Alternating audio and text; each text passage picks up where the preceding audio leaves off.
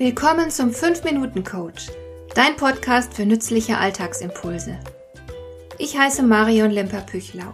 Als erfahrener Coach habe ich jede Menge psychologische Tipps für dich, mit denen du leichter durch den Alltag kommst, damit dein Leben ein bisschen einfacher wird.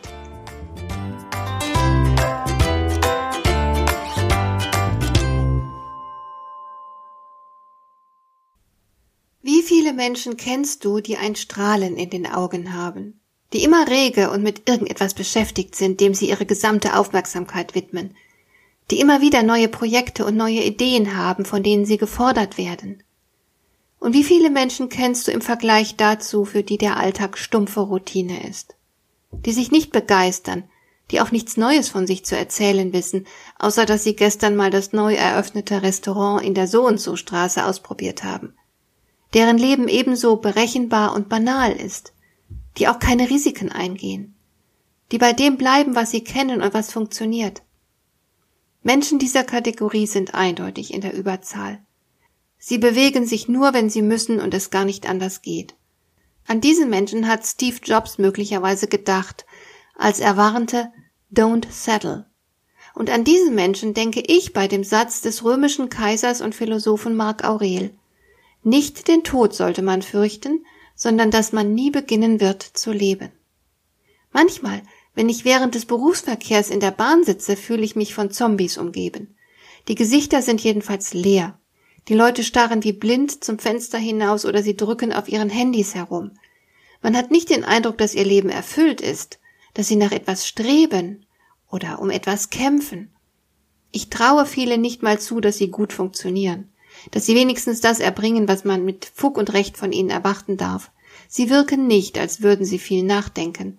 Und ich gestehe, dies ist einer der Gründe, warum ich so ungern öffentliche Verkehrsmittel benutze. Es deprimiert mich. Denn ich schätze Menschen, bei denen einem der Blick in ihre Augen sofort verrät, da ist jemand zu Hause. Der Körper ist bewohnt. Man spürt, dass man ein wirkliches Gegenüber hat, das wach und neugierig auf die Welt zugeht, das sich Gedanken macht und eine Mission hat. Ich liebe Menschen, die eine Mission haben, die sich Ziele setzen und für etwas brennen können, die keine Minute des Tages so vollkommen gleichgültig wirken wie die Leute in der Bahn, die mir so unheimlich sind. Wenn du gleichgültig wirst, gehört das zum Allerschlimmsten, was passieren kann. Denn wir sind auf der Welt, um uns einzumischen, um zu gestalten, uns einzubringen und Spuren zu hinterlassen.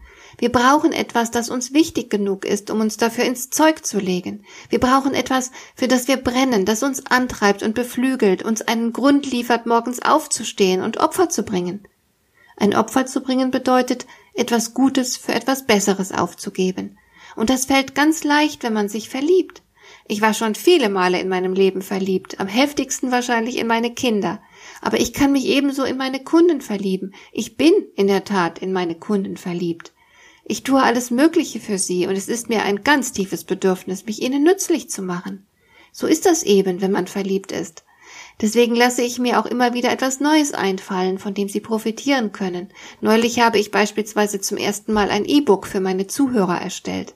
Nach einem recht anspruchsvollen Vortrag konnten meine Zuhörer sich das E-Book herunterladen und die komplexen Inhalte noch einmal nachlesen. Das hat natürlich zusätzliche Arbeit bedeutet. Meine Zuhörer wären auch zufrieden gewesen, nur den Vortrag anzuhören. Aber so war es natürlich viel besser. Und solch eine Extraleistung ist natürlich immer auch eine extra Herausforderung für mich. Ich muss ja nicht nur Zeit investieren, sondern mir auch alle Fähigkeiten aneignen, die zur Erstellung eines E-Books oder sonstiger Extraleistungen nötig sind. Das hält mich wach und lebendig. Das sorgt dafür, dass meine Augen leuchten, dass ich immer etwas zu erzählen habe, dass ich immer wieder meine Umgebung überrasche und mir tausend Gedanken durch den Kopf schwirren, aus denen dann ein Projekt nach dem anderen entsteht und ich mit der Zeit immer besser werde bei dem, was ich tue. Davon profitieren die Menschen meiner Umgebung, meine Familie, meine Freunde und Kunden, aber ich selbst profitiere natürlich am allermeisten. Denn dadurch ist mein Leben erfüllt. Deshalb ist der beste Rat, den ich dir geben kann, verliebe dich. Suche dir mindestens eine Aufgabe, die dein Herz berührt und dann widme dich ihr ohne Kompromisse, wenn es möglich ist, ein ganzes Leben lang. Hat dir der heutige Impuls gefallen? Dann kannst du jetzt zwei Dinge tun. Du kannst mir eine Nachricht schicken mit einer Frage, zu der du gerne hier im Podcast eine Antwort hättest. Du erreichst mich unter info@lemper-püchlau.de. Und du kannst eine Bewertung bei iTunes abgeben, damit diese Sendung für andere Interessierte sichtbarer wird.